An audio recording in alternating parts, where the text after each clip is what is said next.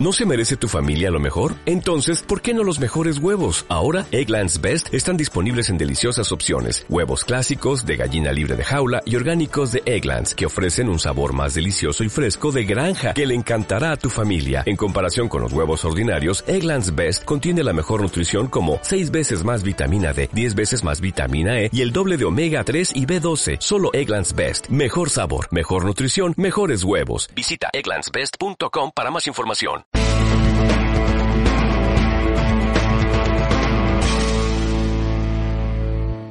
Hola, bienvenidos al podcast. Eh, en este capítulo escucharemos a Miguel Ángel Cornejo con su conferencia Despierta líder en ti. Esta es la primera parte de dos, entonces estén atentos a la segunda parte. Que disfruten.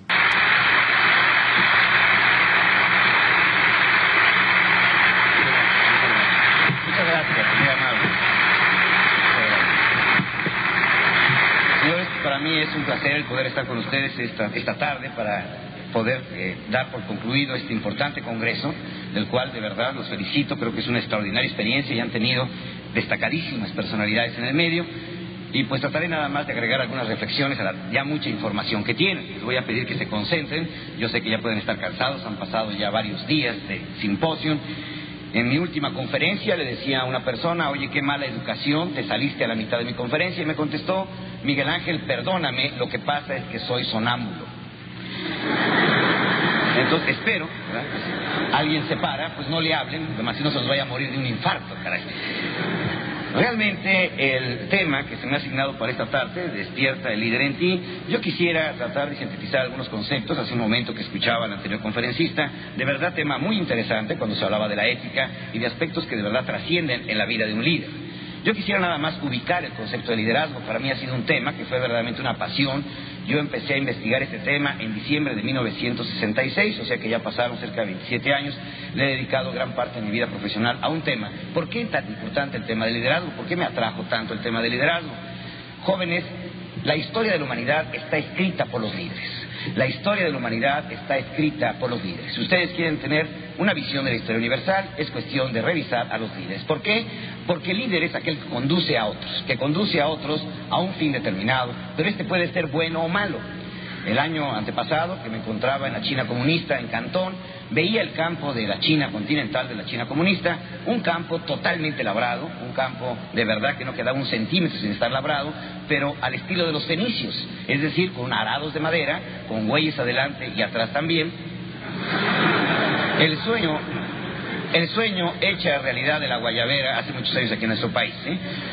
Sabemos perfectamente bien que Taiwán, que es una pequeña isla, la isla de Formosa, la que está enfrente precisamente de China comunista, la habitan exactamente los mismos chinos. Esos mismos chinos que están en la China continental, la única diferencia es que ellos ganan 50 veces más de lo que ganan en China comunista. Un país donde el 90% de su clase social es media, una nación que en los años de 1948, cuando fue fundada, era verdaderamente una isla de pescadores y ahora toda una potencia mundial. Es la misma raza, los mismos acontecimientos históricos, pero la única diferencia entre unos y otros han sido los líderes que lo han dirigido. Y así encontramos que las naciones, algunas sumergidas en crisis, en la pobreza y en la miseria, han sido el resultado y el fruto del hierro de sus líderes que se han equivocado. Platón en, el año de 1400 en el año de 428 antes de Cristo decía, todo se le perdona a un líder, todo se le perdona a un líder, menos una cosa que se equivoque. Esa es la única bronca. Porque es obvio. Si un líder se equivoca, lleva a toda, su a toda su comunidad a la equivocación. Si un líder acierta, puede encontrar también la solución para toda la comunidad. Por eso es tan importante la labor del líder. Cuando se habla de un líder de excelencia, entonces ya estamos hablando de un líder que se destaca de toda la mayoría porque tiene otros valores de orden superior. Entonces estamos hablando de un líder de calidad. Pero hay líderes de calidad y hay líderes de no calidad.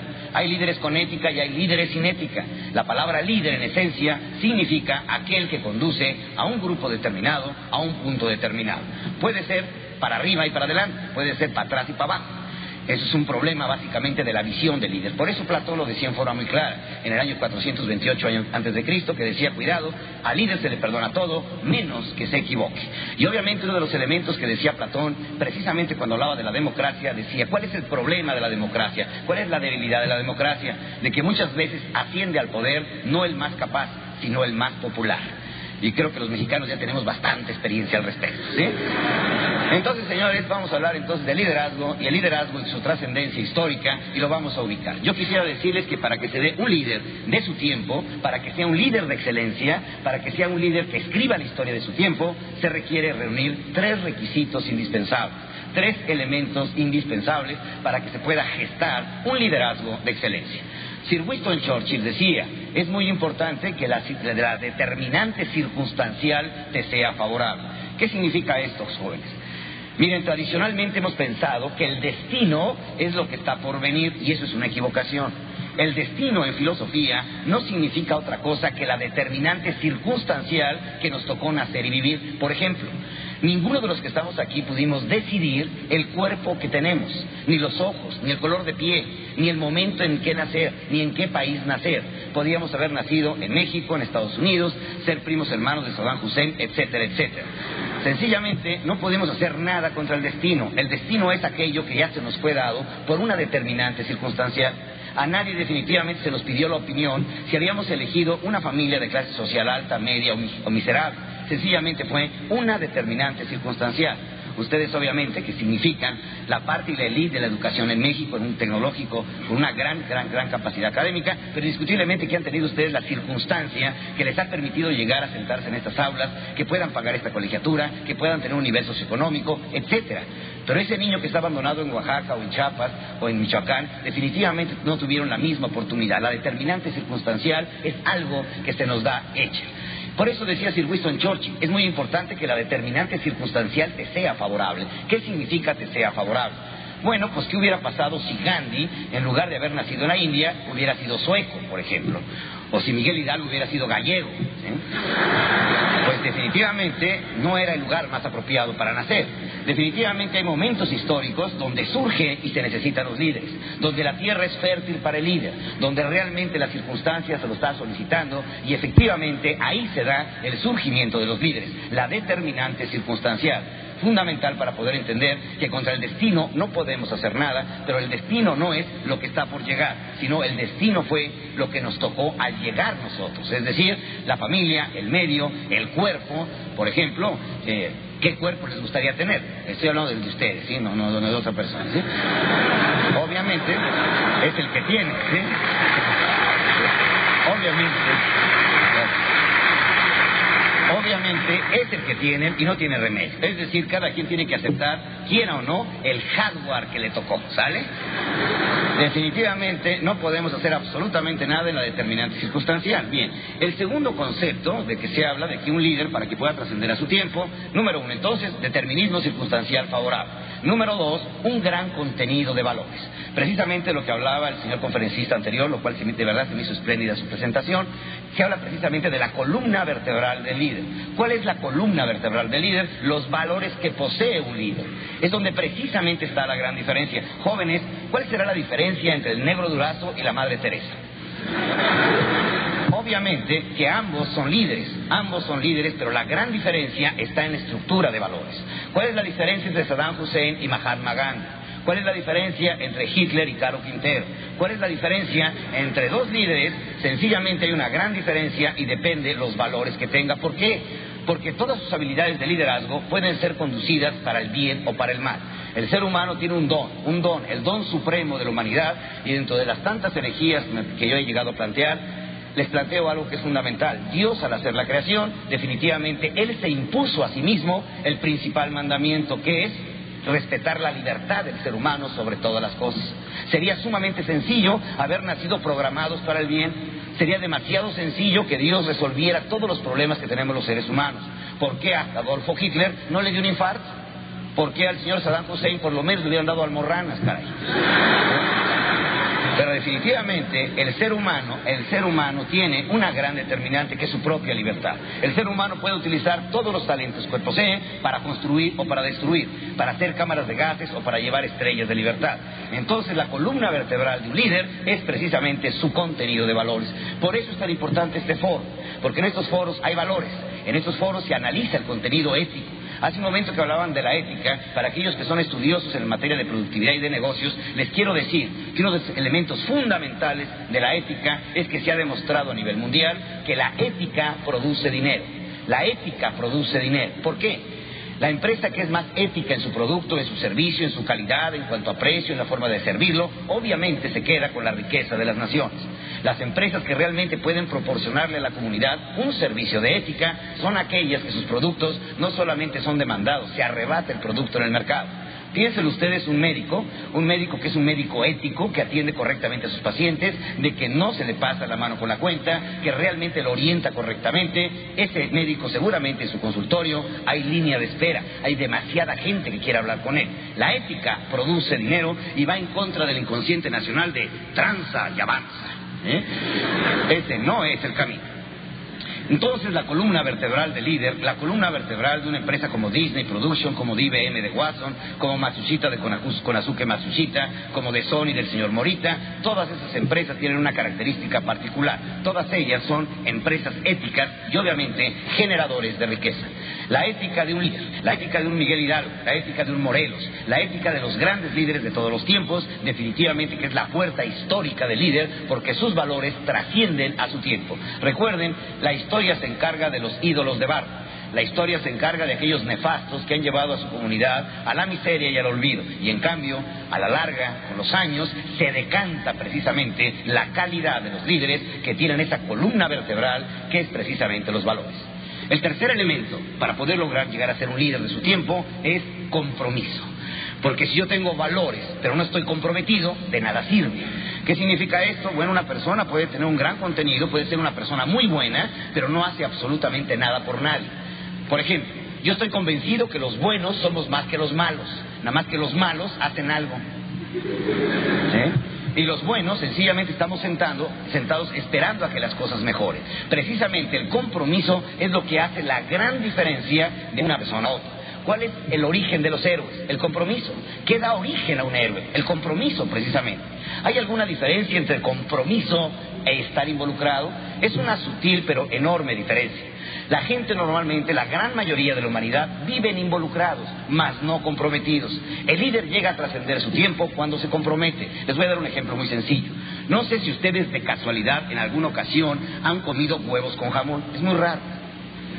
Pero vamos a imaginar que mañana en la mañana, en honor a esta charla, todos los que están presentes vamos a desayunar huevos con jamón. Cuando tengan ustedes ese platillo frente a ustedes, véanlo y observen el, jamón que tenemos en ese platillo, el cerdo se tuvo que comprometer. Porque se murió para que nosotros pudiéramos tener jamón. En cambio, la gallina nada más involucró.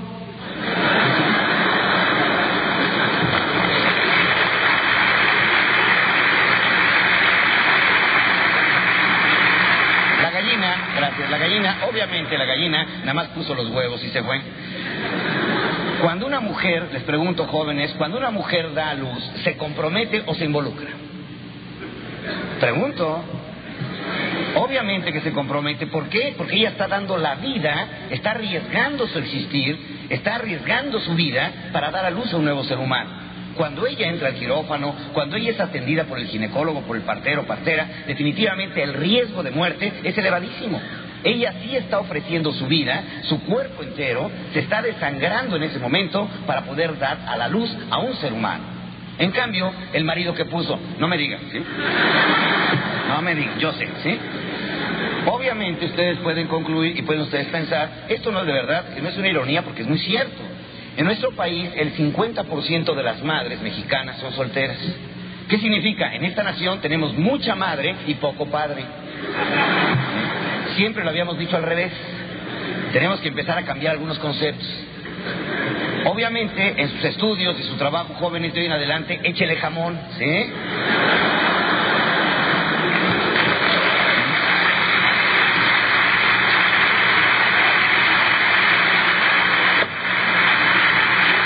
También estábamos equivocados. Entonces resulta que precisamente un líder para que pueda trascender a su tiempo debe estar comprometido, debe verdaderamente comprometerse con lo que cree. Solamente los seres que aman se comprometen, solamente el ser que cree en sus sueños se compromete.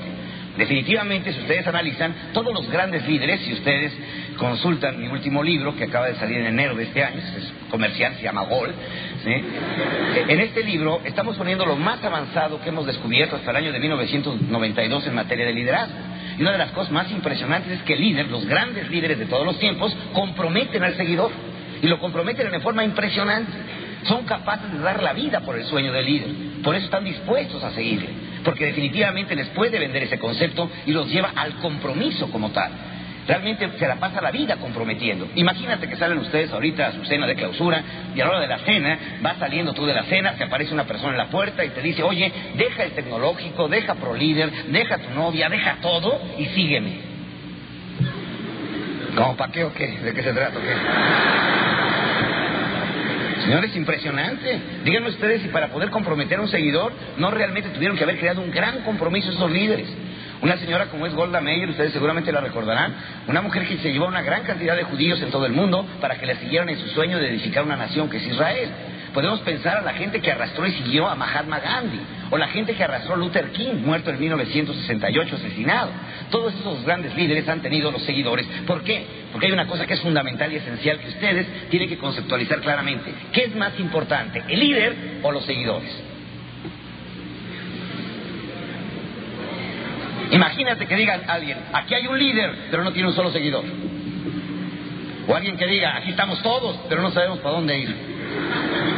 Señores, eso es como la gallina y el huevo. El líder y el seguidor son fundamentales y son vitales.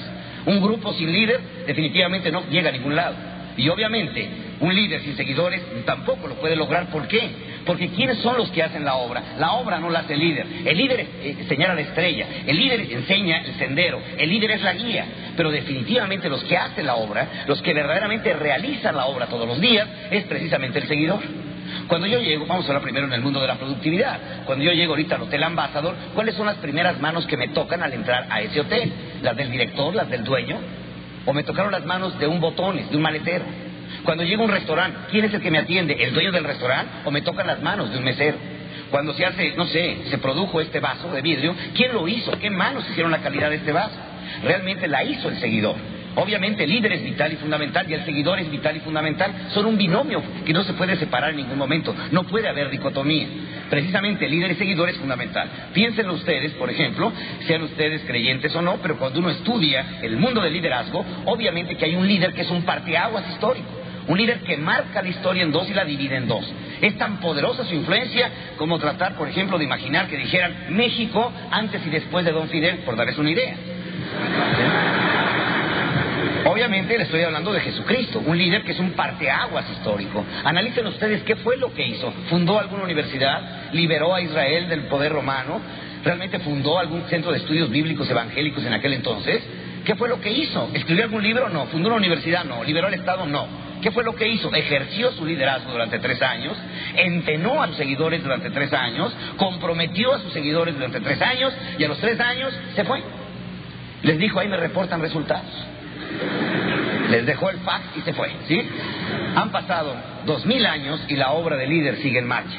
Y la obra de líder lleva aproximadamente mil millones de seguidores una quinta parte de la humanidad sigue esa corriente de pensamiento. Entonces, ¿qué sucedió? El líder realmente se tiene que basar en esos seguidores y tiene que aprender a qué? A comprometerlos. Tiene que aprender a comprometerlos. Retomo todo el concepto. ¿Qué se requiere, pues, para poder lograr ser un líder de excelencia? Número uno, que la determinante circunstancial no sea favorable. Primer planteamiento para despertar al líder que hay en ti. Pregunto, ¿México será tiempo propicio para líderes? Creo que definitivamente estamos viviendo un momento sumamente interesante. México es tierra fértil de líderes. México requiere una nueva generación de líderes. México está en el umbral del siglo XXI despertando precisamente a un nuevo mundo más competitivo, mucho más difícil, pero obviamente con mucho más talento. México es pues, en la primera, una determinante circunstancial favorable. Jóvenes, ¿ustedes qué creen? ¿Que el mundo ha mejorado o ha empeorado? El otro día, en uno de sus programas en México de liderazgo juvenil, donde pretendemos eh, desarrollar a la nueva generación de líderes para esta nación, le preguntaba a un joven, ¿tú qué crees? ¿México es peor o antes, mejor o peor que antes? Y me decía, en términos generales, yo creo que el mundo es peor. Por la droga, por el aborto, por, las, por la televisión, por la masificación, por la cosificación, por todo. Ajá. Digo, ¿y qué edad tienes? Me contestó, 19 años. Digo, oye, ¿con quién te piensas casar? Me dice, no sé, no, pero dime, ¿con quién te piensas casar? Con una mujer, sí, sí, no tienes cara de puñal, ¿con quién te quieres casar? El tipo, el tipo me contesta, gracias, el tipo me contesta y me dice, bueno, con una mujer, hombre, fabuloso, con la que yo elija. Ah, le digo, pues dale gracias a Dios que naciste en pleno siglo XX, en la segunda mitad, porque si hubieras nacido hace 200 años, tú jamás podrías haber elegido. Y si hubieras nacido en el siglo XI, en la época del medievo, posiblemente en Escocia, y te querías casar, le tenías que pedir permiso al señor de la comarca. Y el señor de la comarca te iba a autorizar siempre y cuando tu novia preciosa de 11 años pagara el derecho de pernada. ¿Qué significa que desfilara con el conde primero? Eso era el derecho de pernada. Pero ¿qué sucedió en aquel entonces? En el siglo XI empezaron a surgir líderes que desafiaron el orden imperante en aquel entonces. No quisieron aceptar esa circunstancia y modificaron las leyes de su tiempo. Por supuesto, México, si tú hubieras nacido en el año de 1900, tendrías una longevidad de 35 años. Si hubiéramos nacido en el año de 1900, tal vez formaríamos parte del 92% de la masa de analfabetas. Si hubiéramos nacido hace posiblemente 200 años, hubiéramos sido todavía esclavos de un imperio. Si hubiéramos nacido tal vez dentro de hace 300 años, hubiéramos sido esclavos y ofrendantes de una muerte tal vez en un imperio azteca. ¿Qué hubiera pasado? ¿México ha sido mejor? Claro que ha sido mejor. ¿Por qué el mundo ha evolucionado? ¿Por qué el mundo es mucho más libre? ¿Por qué el mundo se está conduciendo a otros parámetros de libertad? Porque ha habido líderes que han hecho avanzar a la humanidad. Líderes que han pagado su colegiatura generacional en su tiempo y han hecho, por supuesto y por obvio, avanzar a un mundo más humano y a un mundo más justo. El mundo es, pues, mejor. ¿Gracias a quién? A los líderes de nuestro tiempo, a los líderes que nos han ofrecido lo mejor y los líderes que nos han hecho avanzar. Por eso el planteamiento que les traigo el día de hoy es precisamente el tipo de líder que se requiere. Un nuevo documento inédito es un documento que ha sido pensado precisamente en los jóvenes, estos dos foros importantes al cual me han invitado, que es precisamente con ustedes, y clausurar el próximo domingo, gente joven, es precisamente con el concepto de hacer una proposición a esta comunidad de jóvenes. Una proposición que yo quisiera tomar este foro esta tarde para proponérselo a cada uno de ustedes. Y el documento y el pensamiento y reflexión se llama Se necesita un idealista. ¿Por qué se necesita un idealista? Jóvenes, las columnas de la humanidad han sido hechas precisamente gracias a los idealistas. Decía Albert Einstein, ¿qué sería del mundo sin los soñadores? El que soñó con volar, el que soñó con un antirrábico, el que soñó con un mundo como es Disney, el que soñó con la libertad de la India, el que soñó con la independencia de México. ¿Quién ha construido el mundo? Los idealistas. En una reunión, obviamente no puedo decir nombres, había políticos de gran primer nivel de nuestro país y uno de ellos me dijo, Miguel Ángel, a mí me gustaría ser idealista. ¿Cómo lograría yo ser idealista? Le dije, mira, en comercial mexicana ya se acabaron, ya no las puedes comprar ahí. Los ideales eh, hay que entender toda su dimensión para que podamos realmente ubicar qué es un idealista, qué es un idealista y cómo se logra ser un idealista y por qué se necesita, hoy más que nunca, en México, en nuestro tiempo y hacia un futuro inmediato, idealistas en esta nación. Idealista es aquel que comprende que su misión inicia donde su responsabilidad termina, repito. Es aquel que comprende que su misión inicia donde su responsabilidad termina. Fíjense bien el planteamiento que les voy a dar. ¿Qué significa la libertad? La libertad, según la Real Academia Española, significa que es la capacidad de decisión, de albedrío que tiene una persona. Puede decidir cualquier cosa, es el gran secreto, el don más importante de la humanidad, el don más sagrado de la humanidad, el peor pecado que se le puede cometer a una comunidad es privarla precisamente de su libertad. La libertad, pues, es albedrío, de decidir sí o no, es albedrío. Pero dice la Real Academia Española, dentro de sus 83 mil vocablos de la lengua, dice, y además, asumir las consecuencias de la misma. Asumir las consecuencias de la misma decisión. Esto es precisamente la libertad. Albedrío y responsabilidad. La más sublime expresión de la libertad es precisamente la responsabilidad. Verbigracia. Una persona es libre de drogarse o no, Puedes drogarte porque estás en el uso de tu libertad, nada más que tienes que asumir las consecuencias de la droga. Yo soy libre de ponerme una jarra sensacional, nada más que al día siguiente tienes que pagar la colegiatura. Tienes que asumir las consecuencias. Soy libre o no de entrar a clases, pero por supuesto tengo que asumir las consecuencias de no haber asistido a clases. Soy libre o no de embarazar a mi novia, o ella dejarse embarazar también. Pero además tenemos que asumir las consecuencias del embarazo. Cuando una persona en un momento determinado es libre, tiene que aprender a asumir todas las responsabilidades que eso significa. En alguna ocasión, en uno de mis libros, pensando en este concepto, escribía lo que para mí significa el don de la libertad. Dice, libertad es la facultad natural que tiene todo ser humano para alcanzar su plena realización. Libertad es mantener nuestra integridad y nunca perder la opción de ejercer nuestra voluntad. La droga, obviamente, te priva de tu voluntad, te hace esclavo precisamente de tu voluntad. Libertad es asumir con responsabilidad las consecuencias de nuestras decisiones. Libertad es la fuerza y determinación que nos hace vivir con plenitud nuestra propia vida. Libertad es lograr que nuestra mente permanezca autónoma e independiente, aunque seamos oprimidos por la represión y la esclavitud. No hay cárcel para el, para, el espíritu humano.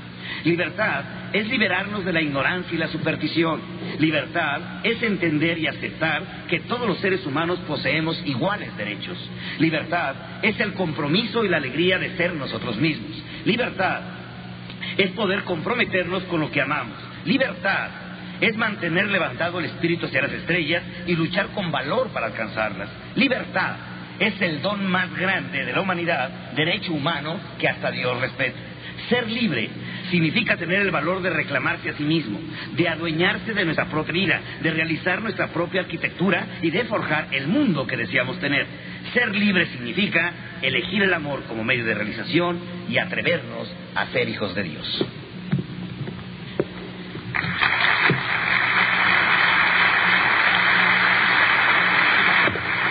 Muchas gracias.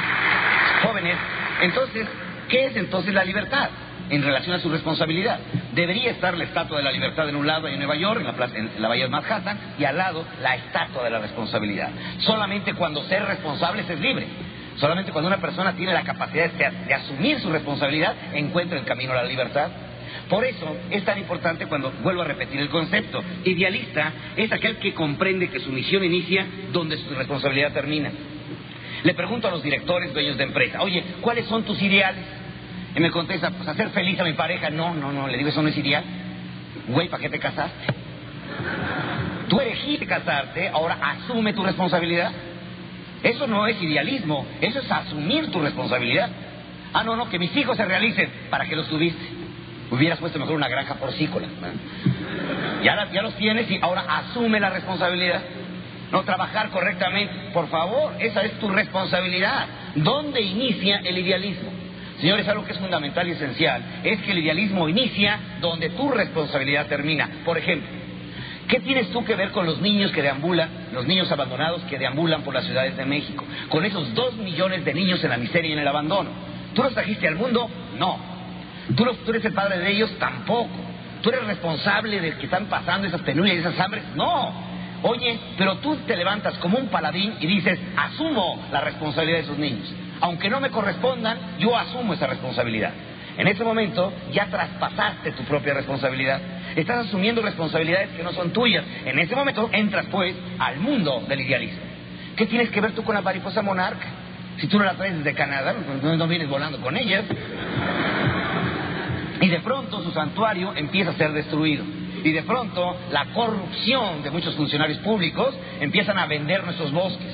Y a través de la sociedad, de muchas empresas corruptas con falta de ética y de algunos funcionarios que no sirven al pueblo, se sirven del pueblo, destruyen los bosques y a esa mariposa que tiene millones de años emigrando se empieza a desaparecer. De pronto surge un grupo de paladines y dice, vamos a rescatar la naturaleza. Esa mariposa la vamos a rescatar nosotros. Oye, tú no eres responsable. No, pero yo quiero asumir esa responsabilidad. Miguel Hidalgo. Se la pasaba muy bien, caray. En su parroquia, tranquilo, su chocolatito, su chayito al lado, sensacional. Oye, ¿tú qué tienes que ver con la miseria del, indio, del, indio, del indio mexicano? No es tu responsabilidad, Miguel, despierta, tranquilo. ¿Para qué te metes en líos? Y el hombre ofendido, el hombre lastimado por el dolor humano, el hombre que se sentía humillado, lacerado ante la miseria y el abandono de ese indio, se levanta como un paladín. ¿Qué tenía que tener Madero, Francisco y Madero? Un hombre con 250 mil hectáreas, millonario. Un hombre que no tenía necesidad de andarse metiendo en, un sueño de democracia, que por cierto, entre comillas, todavía no lo logramos. Pero cuando se, fue, cuando se fue a San Antonio a refugiar, su papá le dijo, mi querido Panchito, bájale, te van a matar. ¿Tú qué necesidad? Y lo mataron efectivamente. ¿Qué tenía que ver Mahatma Gandhi, un hombre que utilizaba levite, cadena de oro y que estudió en la Universidad de Londres y que perteneció a una de las castas pudientes de la India para andar precisamente buscando la libertad de esa nación? ¿Cuál era su responsabilidad? No era su responsabilidad, pero asumió su responsabilidad. Por eso Sir Winston Churchill decía, si un ciudadano del Imperio Británico es responsable, trabaja correctamente, paga sus impuestos, pero no hace que nada mejore en su tiempo, es un ladrón auténtico. ¿Por qué? se consumió en la humanidad. No aportó nada a la humanidad. No trascendió genética históricamente su tiempo. No hizo que nada mejorara. Piénsenlo. Ustedes que son adictos a las estadísticas y al análisis, traten de sacar por favor un sumario de que una persona a los 70 años, cuántas toneladas de alimento consumió, cuántos millones de litros de agua se bebió y de otras cosas. ¿Cuánto aire no transpiró? De verdad, ¿cuántas cosas no consumimos en 70 años de nuestra existencia? Para finalmente preguntarnos, oye, ¿y cuál fue tu objetivo de haber existido? ¿Cuál fue el objetivo de tu tiempo? ¿Cuál fue tu determinante circunstancial? ¿Cuáles fueron tus, tus, ideales en tu vida? ¿Por qué luchaste algo en la vida? Por eso Sir Winston Churchill decía, es necesario hacer lo correcto y algo más. No solamente mi responsabilidad, tenemos que asumir la, además otra responsabilidad, es la parte del idealista. Entonces empieza a surgir realmente el idealismo como tal, el ser humano que se entrega a una obra porque su sueño va más allá de su responsabilidad. Su problema no solamente es su casita, su empresa, sus hijos, su automóvil, su viaje a Europa, chan chan. Al final de su vida podrán poner en su epitafio, fulano de tal, nació, vivió y se murió, consumió y nunca supo para qué carajos existió.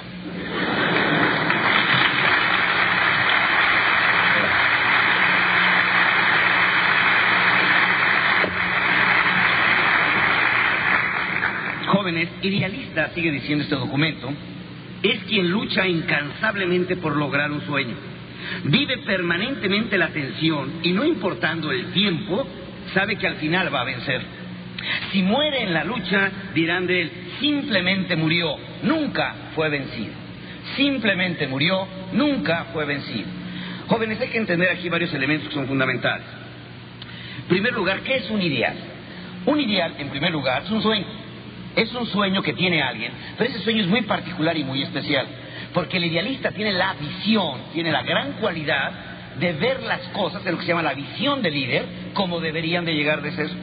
Es decir, tiene la facultad de soñar con los ojos abiertos. Miren, todos los seres humanos soñamos, pero el soñar, como lo hacemos usualmente, sirve de poco. Hay quien se levanta después de una noche de un sueño enorme, hay quien se levanta con cara de satisfacción, otro con remordimientos, otro molesto con su vieja, etcétera, etcétera. ¿eh? Tengo un amigo que me dijo, es que mi mujer a las 3 de la mañana me agarró almohadazos porque me dio una sonrisa. E-, este no está soñando conmigo, obviamente. ¿eh? Pero definitivamente los que sueñan con los ojos abiertos no tienen ningún problema. ¿El problema cuál es? Perdón, con los ojos cerrados. Soñar, como decía Disney, con los ojos abiertos. Por eso decía Disney, si sueñas y crees en tu sueño, corres el riesgo de lograrlo. Si sueñas y crees en tu sueño, corres el riesgo de poder lograrlo. ¿Y quién lo dijo? Eh? Un hombre soñador por excelencia, el señor Walt Elias Disney. Una empresa cualquiera de Dios es un parque de diversiones. Sí, nada más que es un parque de diversiones que vende el doble de petróleos mexicanos con la tercera parte de personal, con utilidades y sin la quina. ¿Cómo ven? Eh?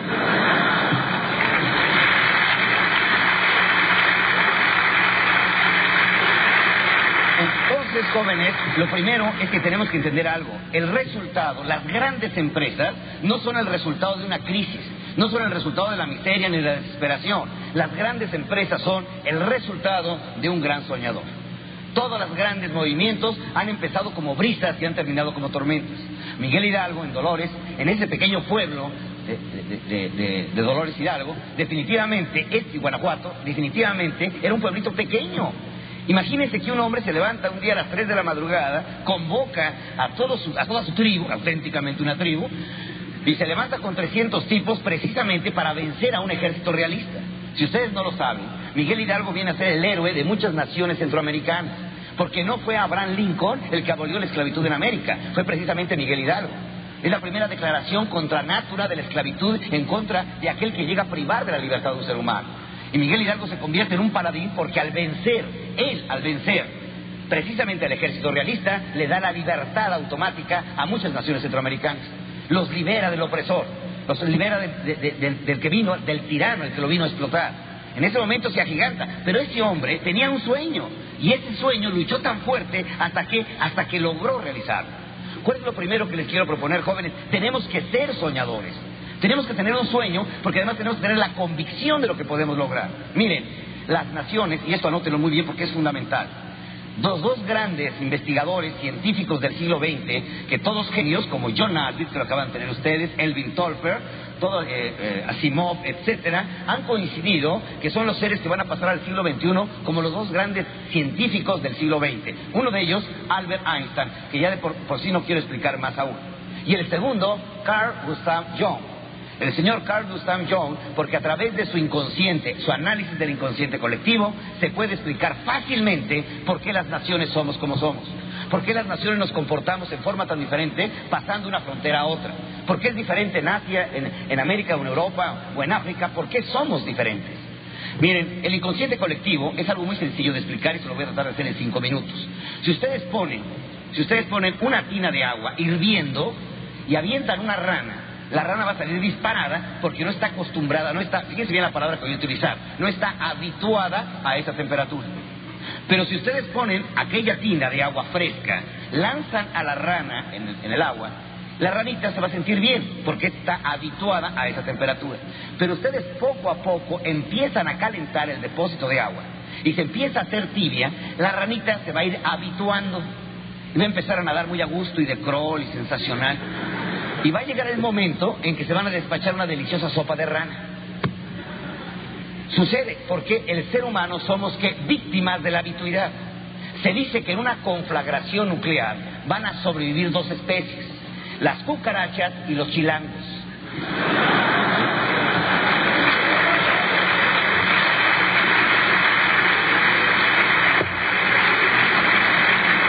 Qué, señores? Porque ya estamos habituados. Ya estamos habituados a qué? A la contaminación. Yo, de verdad, estamos habituados. Pues llegamos de Monterrey, llegamos sobre todo de cualquier destino de playa, pues llegamos a la Ciudad de México espantoso, a las dos horas de los ojos, pero al mediodía ya estamos habituados. Es la habituidad total. Tenemos hábitos en todo en la vida, pero estos hábitos, según Carl Gustav Jung, se, se vienen creando precisamente en un pasado en una conciencia colectiva cultural y se queda incrustado para siempre en el inconsciente colectivo del ser humano. Por ejemplo, durante 300 años el inconsciente colectivo que nos trajeron los españoles fue muy sencillo. El descubridor, por el simple hecho de descubrir, tenía derecho a la propiedad. Por ejemplo, si descubría el oro, era de él, él lo había visto, él lo había descubierto. Si él veía primero esa tierra, era de él, la había descubierto. Si él veía la India, era de él, la había descubierto. Ustedes dirán, ¿y esto nos afecta actualmente? Si nos encontramos una cartera allá afuera, ¿de quién es? ¿Quién la descubrió? Avienten ustedes una, fíjense nada más lo que es el inconsciente colectivo. Podemos salir aquí a la avenida con el movimiento de camiones, con el movimiento de, tránsito, de taxis y demás, y un grupo de personas esperando el camión. Pasen, por favor, y avienten una moneda grande al piso. Van a ver cómo inmediatamente todos voltean. Y el primero que la ve, le pone el pie encima. ¿De quién es? Yo la descubrí. Los inconscientes colectivos van precisamente marcando a los pueblos. Por ejemplo, en el, en el metro de Tokio es el metro que tiene el récord mundial de artículos denunciados como extraviados y recuperados, 94.7. ¿Por qué? Porque el inconsciente colectivo del japonés, cuando se encuentra algo en un tren, en un camión, el haberlo descubierto le dice que le pertenece a alguien y que sería un honor que lo pudiera regresar. Entonces inconsciente, inconscientemente lo hace. Por ejemplo, ustedes llegan al metro en Tokio, en la ciudad de Tokio, y está lloviendo, van a encontrar ustedes paraguas a la salida. Ustedes toman ese paraguas, que es propiedad del metro, no dejan ningún voucher, ningún vale, absolutamente nada, se lo llevan a su casa y al día siguiente de regreso lo vuelven a dejar en su, en su lugar original, igualito que en la Ciudad de México. Esto, esto nos da una idea, jóvenes, esto nos da una idea. Vamos marcando, viendo el tráfico, platicando con la persona de al lado, regañando a los niños de atrás, inventando en la madre que va a pasar. ¿Qué sucedió? Lo estamos haciendo en qué? En forma que inconsciente.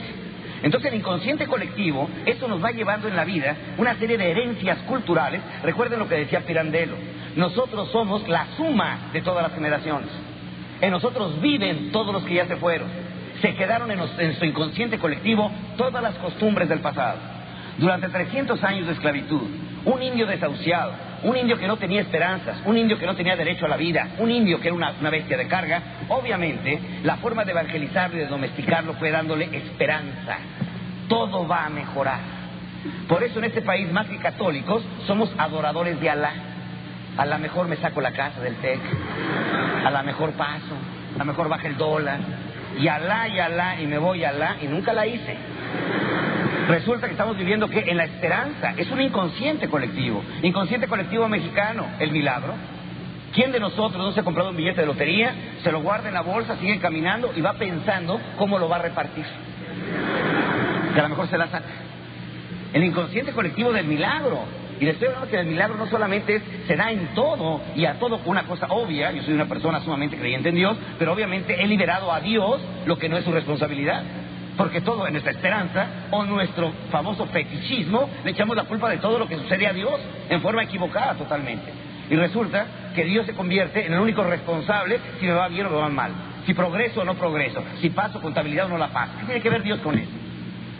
En alguna ocasión en mi oficina, que está en una planta alta, veía que llegaba una persona en un gran marquís precioso, último modelo, alumno del colegio de posgrado de dirección, se baja corriendo, como que se le olvida algo, se regresa, le pone la alarma al automóvil y luego le da la bendición.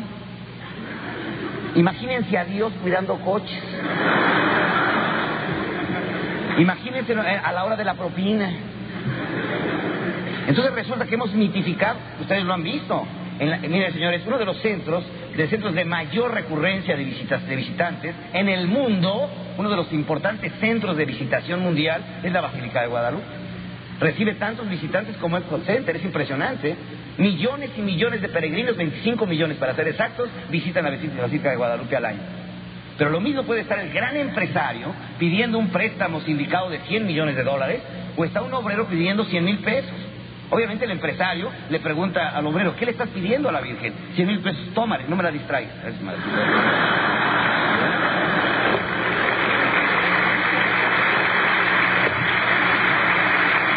Entonces tenemos, tenemos, jóvenes, que liberar qué? Tenemos que liberar el inconsciente colectivo. Cuando, entonces, aquí viene el día que alguna vez nos visiten nuestras oficinas en México, nuestra sala magna, tenemos el monumento al primer hombre que definitivamente crea el concepto del sistema de la excelencia, como sistema. Un hombre que si estuviera vivo seguramente sería maestro también en nuestra institución, porque ya nos lleva algunos años. Se llamaba el maestro Aristóteles. Y el maestro Aristóteles decía, la excelencia no es un acto aislado. La excelencia no se encuentra por accidente. La excelencia es un hábito. Es decir, ya en el inconsciente colectivo. Cuando tú visitas Disney, sonríes en forma inconsciente. ¿Por qué? Porque ya te lo mandaron al inconsciente colectivo. Ya te, te, absorbiste en lo que se llama la masa crítica. Para poder nosotros cambiar esta nación, líderes del futuro, líderes jóvenes de hoy, lo que necesitamos hacer es cambiar el inconsciente colectivo mexicano. Un inconsciente pesimista, un inconsciente que nos degrada permanentemente, un inconsciente negativo, un, un inconsciente derrotista. Precisamente el año pasado, cuando me tocaba clausurar por segunda ocasión el Foro Nacional de la Radio, Prensa y Televisión, les decía a los comunicadores de México, ustedes son los responsables del inconsciente colectivo de México.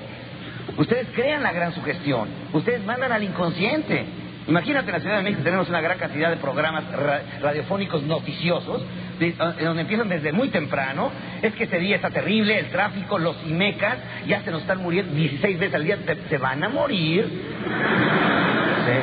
Y el helicóptero, el helicóptero acaba de descubrir una viejita destripada en el periférico sangrando.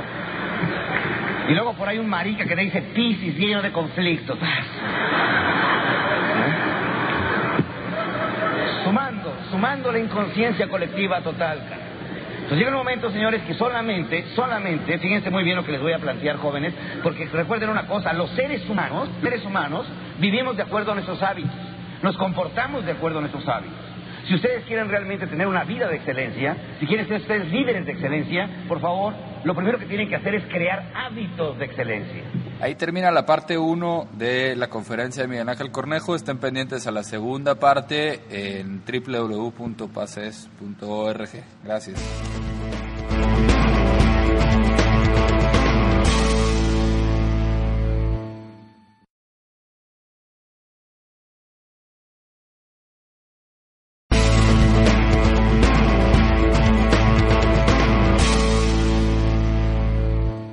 Hola, bienvenidos al podcast. Esta es la parte 2 de la conferencia de Miguel Ángel Cornejo. Que disfruten. Vivimos de acuerdo a nuestros hábitos, nos comportamos de acuerdo a nuestros hábitos. Si ustedes quieren realmente tener una vida de excelencia, si quieren ser ustedes líderes de excelencia, por favor, lo primero que tienen que hacer es crear hábitos de excelencia. Ahí está realmente el secreto. A través de los programas que hemos desarrollado durante muchos años de investigación, nos hemos dado cuenta que para lograr ser un empresario de excelencia requerimos de 600 horas de aprendizaje con él, hasta que lo logremos mandar al inconsciente colectivo, mandarlo hasta acá atrás, porque mientras tanto no lo puede procesar. México jóvenes no es un México que se diga el futuro son ustedes, no, el futuro es hoy y son ustedes. ¿Por qué? Porque calculen que el 35%, perdón, 35 millones de niños en esta nación ¿Ustedes saben cuál es el promedio de edad en los Estados Unidos y en Canadá? El promedio de edad es aproximadamente 36 años. En México es de 19 años. México es un país sumamente joven, con una fortaleza y un, y un gran futuro. Pero necesitamos crear los nuevos inconscientes nacionales. Inconsciencia de la calidad, fíjese, inconsciencia de la calidad, inconsciencia del justo a tiempo, el inconsciente del, de valor agregado, inconsciente de servicios con excelencia, inconsciente Miren, hay gente que, por ejemplo, en la mañana, en lugar de saludar, ladra, ¿a poco no? ¿Qué significa esto? Significa que los errores los convirtió en hábitos. ¿Qué tenemos que aprender? Y se los quiero plantear de una forma muy clara, jóvenes. Tenemos que aprender a desaprender lo inadecuado y volver a reaprender lo adecuado. Tenemos que encontrar los inconscientes colectivos que me explican por qué soy como soy y qué es lo que debo de cambiar para poder hacer lo que viene. Jóvenes, fíjense muy bien. No hay definitivamente ni pitonizo, ni brujo, ni chamán que nos pueda predecir el futuro. No hay nadie que nos pueda predecir el futuro. Tenemos grandes futurólogos, obviamente, Elvin Tolfer, John Nasbitt, etcétera, gente que tiene una gran visión del futuro, pero nadie nos puede garantizar que ellos lo pueden adivinar. Yo estoy convencido que nadie puede adivinar el futuro, pero sí lo podemos inventar. Por eso se llama porvenir. El porvenir sí lo podemos inventar. Y en México y en todas partes del mundo tienen ustedes dos alternativas, ser espectadores o ser protagonistas. Sentarse a la orilla del camino a ver cómo suceden los acontecimientos, oír ustedes y producir el acontecimiento. Esa es la gran diferencia. Miren, a través de toda una vida que, que, he llevado analizando a los líderes, me he dado cuenta de lo que es un líder fracasado y lo que es un líder de éxito. Todos los mediocres, todos los mediocres dicen casi, casi, casi lo logro. ¿Se han dado cuenta de eso? ¿Y saben lo que dice un triunfador? Lo logré. Lo logré. Recuerden, el fracaso tiene mil excusas. El éxito no requiere explicación. Jóvenes, ¿habrá alguna diferencia entre 9 y 10? Toda. ¿Hay una diferencia entre medalla de plata y medalla de oro? Toda. ¿Hay una diferencia en el drama dramático entre 5 y 6? Toda, caray. ¿Qué necesitamos aprender en este país? En este país casi, casi, casi, casi la hacemos siempre. ¿Y qué tenemos que aprender en esta nación? Que tenemos que erradicar para siempre el casi. Tenemos que aprender a hacer las cosas bien y bien hechas. Necesitamos tener mentalidad de triunfadores. Ya el rollo ese de ¿a qué fueron a las Olimpiadas? A foguearnos. Pues que se metan en una pinche fogata.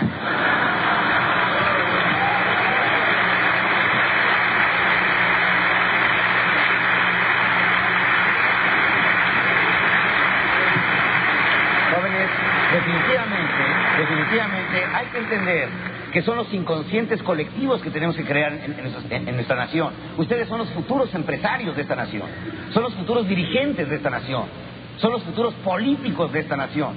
El problema de esta nación no se resuelve con un presidente y un gabinete, no, se resuelve con una nueva generación de mexicanos, de verdad, que sean, que sean verdaderamente idealistas, que se tengan un sueño y que luchen incansablemente por su sueño. Por eso retomo el concepto, lo primero es el sueño. En alguna ocasión me hacen una entrevista en la XW y que obviamente era una entrevista que tenía pues, algunos conceptos muy agresivos y como ustedes saben que en este país hay libertad de prensa, o sea, yo puedo decir lo que se me pegue la gana, pero es la última vez que lo digo, ¿sale? Resultó que a pesar de mis conceptos se publicó, se publicó y se repitió durante tres veces la entrevista. Y la parte interesante de la entrevista me, me preguntaban, licenciado, ¿por qué tenemos la nación que tenemos? Y mi planteamiento y mi respuesta era la siguiente, tenemos la nación que tenemos por una razón muy simple, muy sencilla, porque nos han hecho falta líderes soñadores, líderes que nos vendan un sueño, que nos convenzan del sueño, que nos hagan luchar incansablemente por realizar un sueño. Necesitamos líderes que crean, fíjense muy bien, que lo imposible es posible. gran característica de un líder, que lo imposible es posible. Napoleón en alguna ocasión, que era un genio militar, quería atacar a las 3 de la madrugada en la mitad del fango, en un terreno pantanoso, obviamente sus generales estaban renuentes. No querían ellos seguir al general porque sabían que iba a ser una lucha muy difícil en condiciones muy adversas. Napoleón estaba convencido que sí deberían de atacar. Los mandó llamar a su casa de campaña, sentó a todo su estado mayor y les dijo, mis queridos generales, quiero que me borren una palabra para siempre. Una palabra que solamente los imbéciles y los estúpidos la usan. El que la vuelva a usar, le hago consejo de guerra y lo fusilo. La palabra que quiero que borren para siempre es imposible. ¿Podemos atacar? Claro, mi general. No sé cómo. Cansado la vida, ¿sí? Ganamos, ganamos, ¿sí? ¿Qué es un idealista, señores? Un idealista es un condenado soñador que cree que lo imposible es posible. Además, usualmente se disfraza de gente decente y hasta se llega a convencer. El idealista, pues, es algo que requiere una nación. Alguien que sueñe con un país ecológicamente sano. Alguien que sueñe con un país honesto. Alguien que pueda soñar con una policía judicial decente. Este nada más que rollote. Con un ministerio, ministerio público ético. Que pudiéramos soñar con tener un, un agente de tránsito decente. Tendríamos que soñar, sí, pero es que es la, verdad, es la verdad del soñador. Imagínate un hombre que te dice ahorita, yo pienso poner una empresa donde los adultos se conviertan en niños, donde todo sea una inocencia transparente, donde todo sea una fantasía cristalina, que sea un lugar donde de verdad se respire inocencia. Le preguntaríamos, oye, vas a buscar un lugar donde no haya drogas, donde no haya pornografía, donde no haya sexo, donde no haya violencia. Y nos contestara, sí, ya lo encontré. ¿Dónde es ese lugar? En la ciudad de Los Ángeles. Donde no hay violencia, donde no hay sexo, donde no hay pornografía. ¿Quién era? Walt Elias Disney el gran soñador. Los hombres que han construido el mundo definitivamente no son ni los economistas, ni los genios del razonamiento, son los locos desequilibrados que sueñan en lograr un mundo mejor. Y se lanzan a ese sueño, y logran ese sueño. Imagínate la desesperación de Luis Pasteur, presidente de la Academia de Ciencias en París, cuando de pronto le muestran un niño de nueve, de nueve años en los estertores de la muerte. Un niño que sacaba espuma por la boca amarrado en la agonía. Era víctima de la rabia.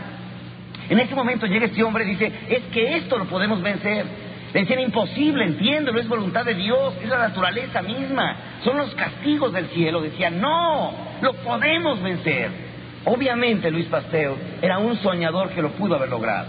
Cuando Tomás Alba Edison le preguntaban qué se intentaba hacer con su famosa bombilla incandescente que le llevó cinco mil intentos, en alguna ocasión le preguntaron, maestro, ¿qué hace? Y él le contestó, estoy tratando de atrapar la luz para guardarla. Me decía, no, pues maestro, ahí vas bien. Pero vas muy bien, ¿no? Por eso, señores, por eso, jóvenes, vive permanentemente la tensión y no importando el tiempo, sabe que al final va a vencer. Sabe que al final va a vencer. Miguel Hidalgo no murió, Luther King no murió, Gandhi no murió. Simplemente, simplemente ellos dejaron su lucha, pero la lucha está viva. El sueño está vivo. Por eso dicen en su epitafio, simplemente murió, pero nunca fue vencido. En las pirámides de Egipto hay una frase, en la pirámide de Keops, que dice, el hombre teme al tiempo, el tiempo teme a las pirámides, porque no las han podido borrar siglos enteros. Las obras de excelencia y los hombres de excelencia quedan por siempre en la genética de la humanidad. Posiblemente no, le levanten a, una persona monumentos, como un caballito que tienen por ahí, ustedes aquí en Monterrey, precioso. No sé, podrían haber fundido, hecho basinicas con pero definitivamente los seres humanos que trascienden a su tiempo, los hombres que trascienden a su tiempo, definitivamente el tiempo no los puede borrar se quedan para siempre en la memoria universal de la humanidad, quedan para siempre en la historia. El derecho a entrar a la historia no se puede comprar, se tiene que ganar con valores. No se pasa a la historia por tener, se pasa a la historia por ser. Por el ser humano que realmente puede ser lo que debe ser en su tiempo y en su espacio. El gran desafío de ser. Por eso la importancia que tienen ustedes como líderes de formación de que sueñen, que se lancen atrás de sus sueños, que no se detengan, que realmente no traten de ser equilibrados. Aristóteles decía, si aspiras a hacer algo excelente en la vida, asegúrate un buen grado de desequilibrio. Si el día de hoy algunos de ustedes deciden ser excelentes, bienvenidos al club. Se requiere estar medio chiflado. Sí, sí, sí. Porque ¿qué significa la excelencia? La excelencia significa algo magistral, extraordinario, fuera de serie. ¿Qué es la mediocridad? Lo común, lo ordinario. No te esfuerces más de lo que estás haciendo. Tranquilo, calma. No es para tanto, caray. Imagínate Miguel Ángel Bonarotti en su famosa capilla Sixtina, 10 años boca arriba pintando. Le dice, oye, bájale, compra unos pósteres, te los pegas ahí ya. Tranquilo, no, no, no exageres. No te pases, maestro. En ese momento, señores, el hombre estaba apasionado por lo que estaba haciendo. Palabra que también les quiero rescatar, jóvenes, porque desafortunadamente a través del tiempo se nos ha olvidado una de las palabras más bellas y más hermosas, porque dice, el líder vive apasionadamente su tiempo. Hay pasiones buenas y pasiones malas, pero la pasión, que significa deseo ferviente por algo, ese deseo ferviente es el origen de todo. Imagínate un Beethoven sin pasión. Imagínate un Luis Pasteur sin pasión. Imagínate un Luther King sin pasión. El Cristo de todas las iglesias, ¿en qué escena está representado? En la pasión. Pero ¿qué resulta? Nos hacemos adultos y se nos olvida la pasión. Se nos convierte en una tibieza la vida total y absoluta. ¿Quieren ver ustedes a los maestros de la pasión? Observen un niño. ¿Cómo come el niño? Con pasión se atraganta. ¿Cómo ve la tele? Con pasión. ¿Cómo juega? Con pasión. ¿Cómo hace su vida? Con pasión, caray. Y no se puede vivir, ser un gran empresario, un gran líder, si no se tiene esa, esa vibra, esa fuerza interior tan importante que es precisamente la pasión. Idealista es aquel que está convencido que lo imposible es posible. Tiene el don de ver las cosas que deberían de ser y sus pies están en la tierra y su mirada está precisamente en las estrellas. Napoleón le decía a su gente, señores, le decía a sus generales, piensen en una cosa, un cabo no te va a vender su vida por un salario. Ni un sargento, ni un teniente, ni un mayor, ni un capitán, ni un general, nadie te vende su vida por una lana. Ellos no vienen por el salario, necesitan el salario. Pero si tú quieres lealtad, si tú quieres honestidad, si tú quieres heroísmo, si tú quieres entrega en el campo de batalla, decía Napoleón, aprende a tocar el corazón de tus seguidores. Aprende a venderles estrellas aprende realmente aquellos por la se viene, el hombre por hambre mata. El hombre cuando está en la desesperación, por eso las revoluciones, la tierra fértil son los países muertos de hambre. Porque el muerto de hambre ya está muerto de hambre, ya está muerto. Para él, ¿qué significa la revolución? Una opción de vida. Esta es, la única opción que tiene para poder sobrevivir. Si tú vieras a tus padres que están muriendo de hambre, si vieras que tus hijos están muriendo de hambre, seguramente estarías dispuesto a matar. Por eso el revolucionario llega a las huestes marginadas, donde se está dando el hambre y la miseria, porque es la tierra fértil. La gente ya está muerta. Yo le pregunto a los empresarios, señores, cuando ustedes se lanzaron a hacer su empresa, ¿cuánto arriesgaron? La mayoría me contesta todo. Le digo, no sean icones, nada, no tenían nada. Ahorita que ya tienen, entonces es el problema de arriesgar. Porque ahorita ya pueden perder. Hace años no perdía nada, todos lo tenían no tenía nada. Pero ya que lo tienes ahorita en este momento, entonces sí puedes perder. Lo más importante en un líder es que se dé cuenta de esto, que el hombre por hambre mata, pero el hombre por una estrella es capaz de morir. Por una estrella es capaz de morir. Recuerden ustedes a Mahatma Gandhi. Un hombre, acuérdense ustedes, delgado, tipo fregadón con su pañalote amarrado, etcétera Llegaba el seguidor y le decía, ¿qué hacemos, líder? Y le decía, vamos a lanzar la sal al mar. Esa sal nos pertenece, esa sal es nuestra. Los ingleses nos cobran impuestos y la sacan de nuestra tierra. Y sobre nuestra propia sal nos están cobrando. No se vale. La vamos a ir a lanzar, esa, toda esa sal que tengamos, la vamos a arrojar al mar como protesta. Decía el seguidor, muy bien, líder, yo te sigo. ¿A dónde la vamos a ir a lanzar? Al lugar más cercano. Una mina que está aquí a 360 kilómetros. Oye, ¿y ¿Cómo nos vamos? A pie. ¿Y cuándo nos vamos? Pues ahorita. Vieja, ahí te dejo, voy a seguir al saquito este. ¿eh? ¿Sabes? La fuerza que te está dando ese líder. Aquí habrán más, ¿no? Y su escala de necesidades, que primero hay que satisfacer las fisiológicas, luego las de seguridad, las sociales, las de reconocimiento, etcétera, son un mito. Y está demostrado en la vida de los líderes.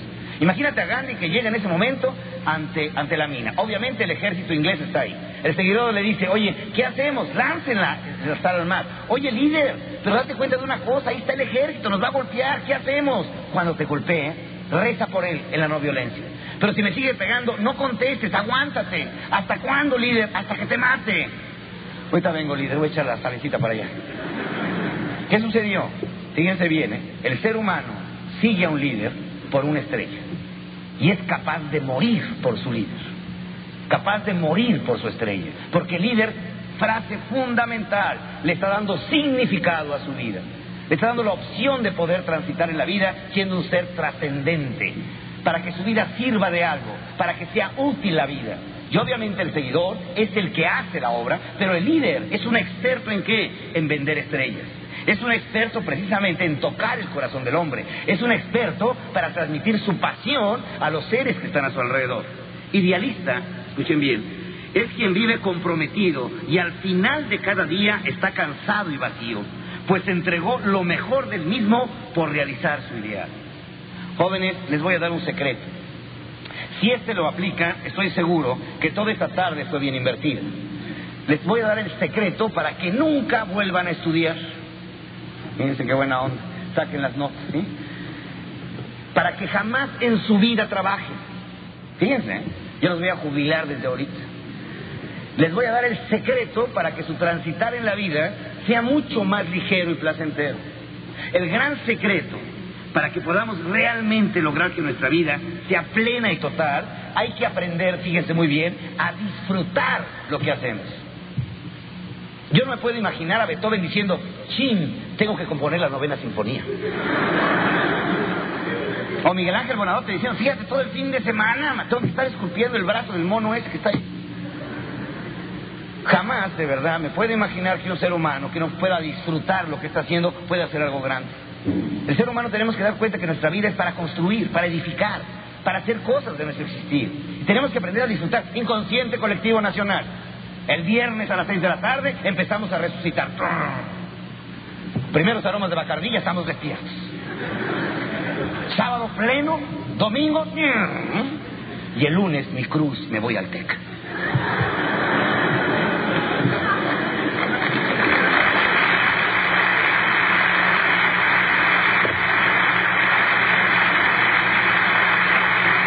Definitivamente, jóvenes, necesitamos aprender de verdad a vivir apasionadamente. ¿Cuál es el gran secreto de la vida? ¿Saben cuál es el gran secreto de la vida? Cuando te digan descansa en paz, es que ya estás cansado. Es obvio. Hay gente que me dice, estoy muy cansado. ¿Qué hiciste? Y no sé ni qué hice, pues estoy cansado. Vamos bien, maestro. Señores, ¿cómo hay que hacer todo en la vida? Con una pasión total, con una decisión total. De verdad, la vida no se repite, no se ensaya. No se puede vivir dos veces el mismo día, la misma hora y el mismo momento. Jamás, imposible, no se puede dar. La vida tiene que ser vivida precisamente con esa pasión enorme. Y aquí viene el aspecto sensacional. Oye, ¿por qué debemos superarnos? ¿Cuál es el objetivo de superarnos en un ser humano? Se llama esto colegiatura genética generacional. ¿Cuál es la colegiatura genética generacional? Miren, el gran secreto japonés, ¿cuál fue? Fue muy simple. Dijeron, ¿quién tiene 10 en acero? Los suecos. Fíjense bien, ¿eh? los suecos. Entonces dijeron los japoneses, el 10 sueco se convierte en el cero japonés. ¿Quién tiene 10 en fotografía? Los alemanes. El 10 alemán se convierte en el cero japonés. ¿Quién tiene el 10 en motociclismo? Harley Davidson. El 10 de Harley Davidson se convierte en el cero japonés. ¿Quién tiene 10 en relojería? Los suizos. Los suizos del 10 se convierte en el cero. ¿Qué significa eso? Ellos iniciaron donde el mejor maestro había llegado. Pero ahí volvieron a empezar. ¿Cuál es verdaderamente el secreto para que podamos tener los mejores alumnos en todo el mundo, teniendo los mejores maestros? Que nos entreguen su 10 para que sea mi cero. El día 2 de octubre de 1992, en Foro Joven, precisamente la Universidad Iberoamericana en el Hotel Camino Real, le decía a los jóvenes cuando inauguraba su simposio, jóvenes, yo el 2 de octubre de 1968 estaba en Tlatelolco, pero ustedes años después, ¿saben lo que han logrado? Traer a este foro al presidente de la República y a siete secretarios de Estado. Y además, dos meses antes los había recibido George Bush en la Casa Blanca para explicarles el Tratado de Libre Comercio. Ustedes pueden traer a un Gerald Ford, precisamente un expresidente de la nación más poderosa del mundo, a hablar con ustedes. ¿Qué significa? Ustedes son una generación superior a la nuestra. Pero ustedes partieron de nuestro 10 y su cero es muy superior ya en estos momentos a lo que éramos nosotros, equivalente a su misma edad. Veo a muchas personas en esta nación angustiados comprando los seguros totales, comprando las mejores herencias para sus hijos, y les pregunto, oye, tú estás preocupado de qué le vas a heredar a tus hijos. Estás preocupado por el México contaminado, deshonesto y corrupto. Pero yo te quiero preguntar, ¿quién ha gobernado esta nación? ¿Chinos, japoneses o franceses? ¿Sabes quién? Mexicanos. Mexicanos que muchos de ellos tienen poca madre y poco padre. Y sabes, han destruido esta nación. No te angusties, no te preocupes, ¿qué le vas a heredar a tus hijos? Te pregunto, ¿qué hijos le vas a heredar a esta nación? ¿Cuál es su herencia genética?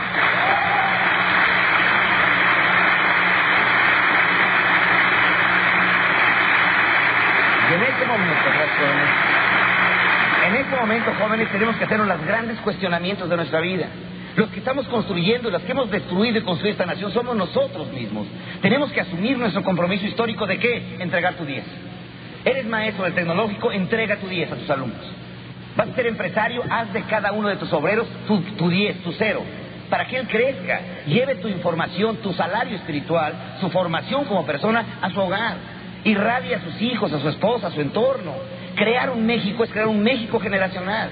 Un México diferente solamente cuando aprendamos a entregar lo mejor de nosotros mismos. Piensen ustedes un momento, jóvenes, que son 70 años de vida probable en relación a los últimos 3.500 millones de años de la humanidad. Nuestra vida es el punto 00002. Es un pedacito de la historia transcurrida de la humanidad. Es apenas un destello. Es una lucecita en el horizonte.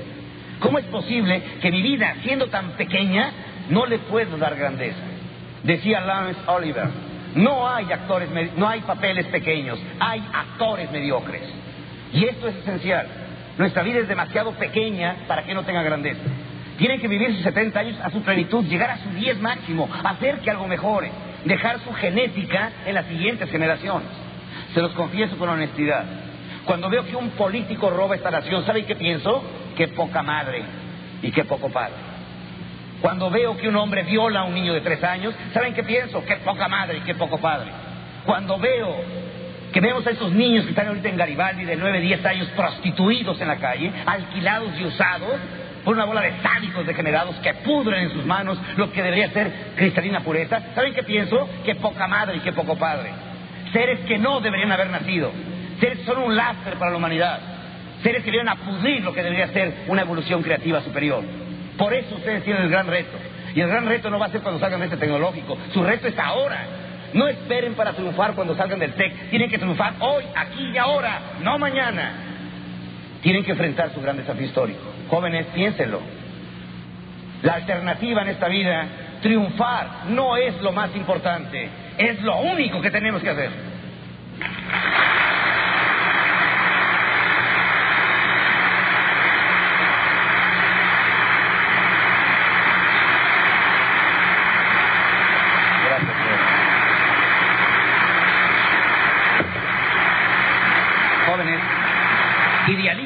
Idealista, es quien sabe que la más pequeña acción en pos de sus sueños lo acercan más a sus estrellas.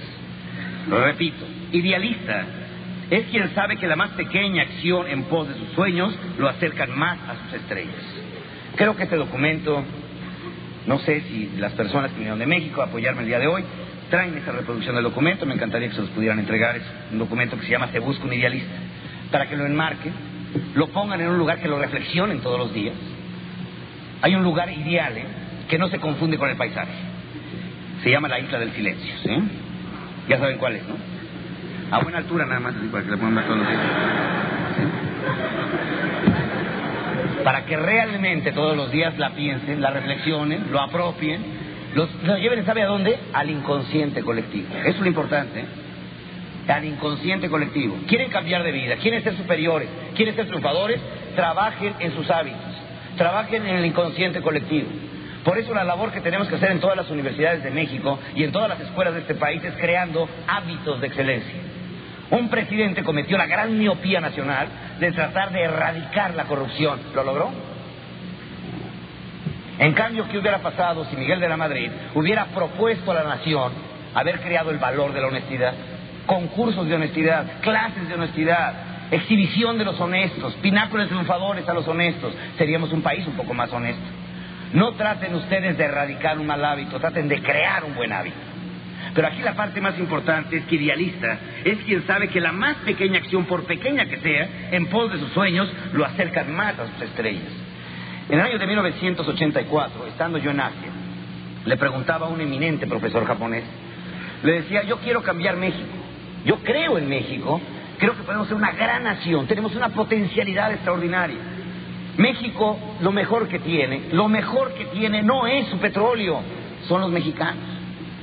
Podemos hacer una gran nación, pero nadie me hace caso, le decía. Me decía Miguel Ángel, no te preocupes, espérate a cumplir 45 años. Dije, ¿qué? ¿Y a los 45 años todo va a cambiar? Dice, no, tú ya te habrás acostumbrado. Entonces aquí seguimos. Con ese sueño de crear una gran nación. Y estoy convencido que esta tarde más de un líder que está aquí presente se va a animar a construir lo que le hemos llamado nosotros México, únete a la excelencia.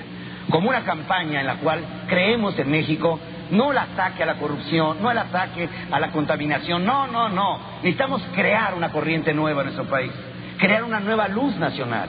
Una luz en la cual se plantea optimismo, creatividad, entrega, imaginación, valor, honestidad. Una nueva generación de mexicanos que aspiren a la excelencia como un sueño a realizar. Definitivamente les quiero confesar que México es una nación que cuando se integre totalmente con Canadá y Estados Unidos, les quiero confesar que las naciones que van a ganar van a ser Estados Unidos y Canadá. Porque van a tener la oportunidad de tener todavía una franca influencia de los valores que en esta nación existen y que en aquella nación no existe. Como es la integración familiar, como es la hermandad, como es la sobremesa, como es nuestra calidez, como es la caridad. Recuerdo que el año pasado vinieron unos belgas misioneros a evangelizar en la sierra de Oaxaca. Se regresaron los belgas evangelizados. ¿Por qué? Porque ellos se dieron cuenta de una calidez mexicana que jamás se imaginaron. Encontraron familias verdaderamente marginadas, hundidas en la pobreza, los cuales lo único que tenían para comer posiblemente era una gallinita que andaba por ahí perdida. Y estos hombres mataban la gallinita, se la cocinaban en molito y se le entregaban con una calidez y un amor extraordinario. No les daban lo que les sobraba, les daban lo que les hacía falta. Una calidez que en todo el mundo no existe. Por eso Juan Pablo II decía en su último viaje, recuérdenlo, ustedes son la reserva espiritual del mundo. El mundo necesita los valores del mexicano. Necesitan rescatarlos, sacarlos adelante. Y así como México es una nación convulsionada, con 25 millones de seres humanos en la pobreza, en la que su determinante circunstancial, fíjense ustedes muy bien, este niño que a las 3 de la madrugada anda deambulando por las calles con su miserable cajita de dulces que no puede vender, cuando duerme en un zaguán con unos cuantos periódicos encima y un perro callejero al lado, cuando este niño circunstancialmente jamás tendrá la oportunidad de ser libre, la oportunidad de elegir, la oportunidad de ser inteligente. ¿Saben qué nos sucedió a todos los que estamos aquí cuando fuimos a la primaria? Nos entregaron el menú del restaurante. Nos dijeron que había anatomía, civismo, música. Luego fuimos a la secundaria y el menú se amplió.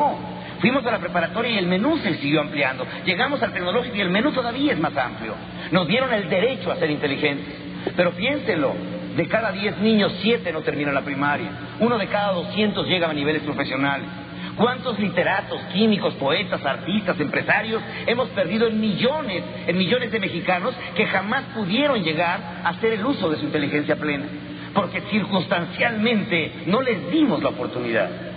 Cuando veo de verdad las obras gigantescas que están haciendo, monumentales, que están haciendo algunas de las gentes que siguen los conceptos de excelencia, de los grandes valores de esta nación, como es el padre Chinchachoma, como es el Sila como son todos aquellos, la Madre Teresa en México, como todos aquellos que están allá afuera, rescatando a esos niños olvidados, a esos niños marginados, a esos niños que no han tenido derecho a la vida.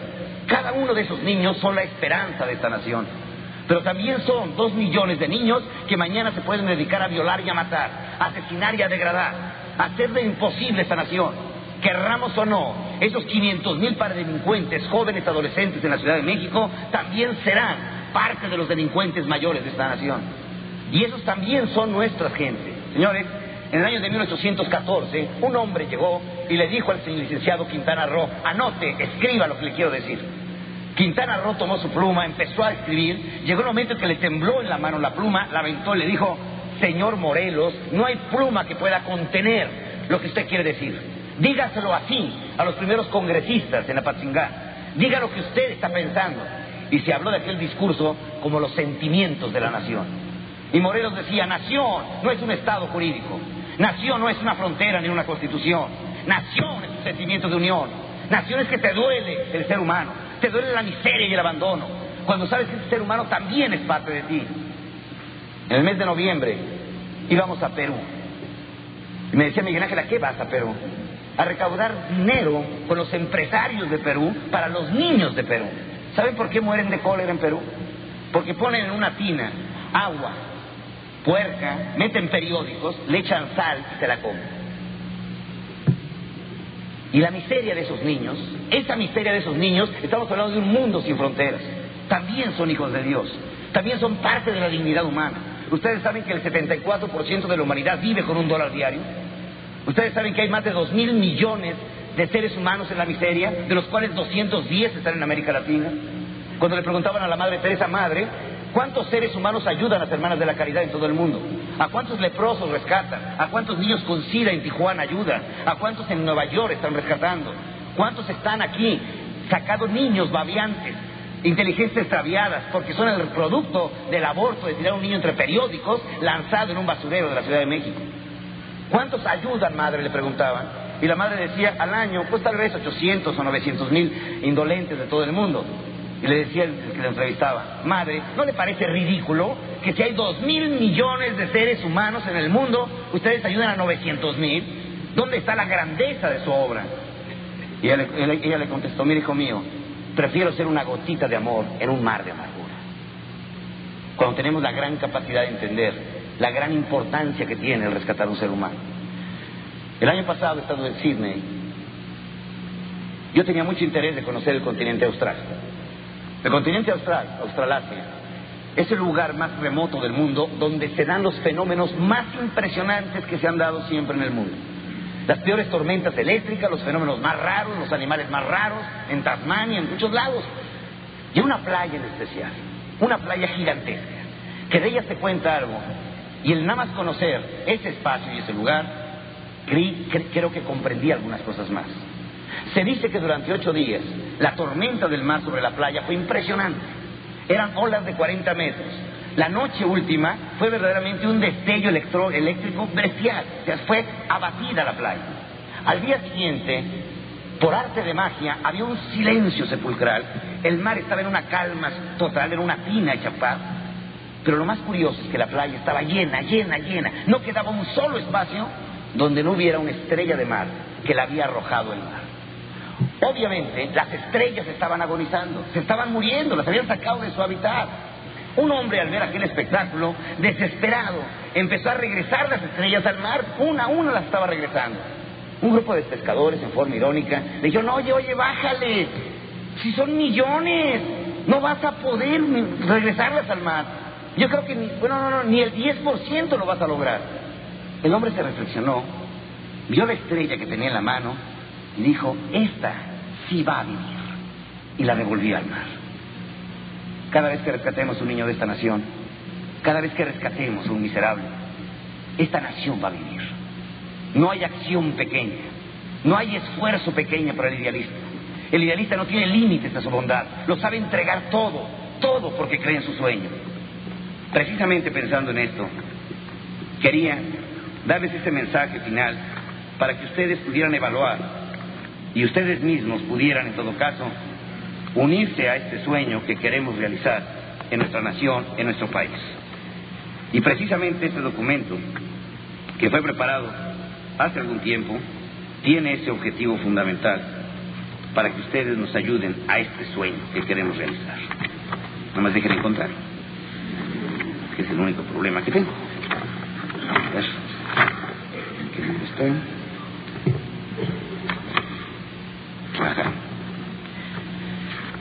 Y es un reclamo, un reclamo, fíjense qué curioso, un reclamo a Dios, además.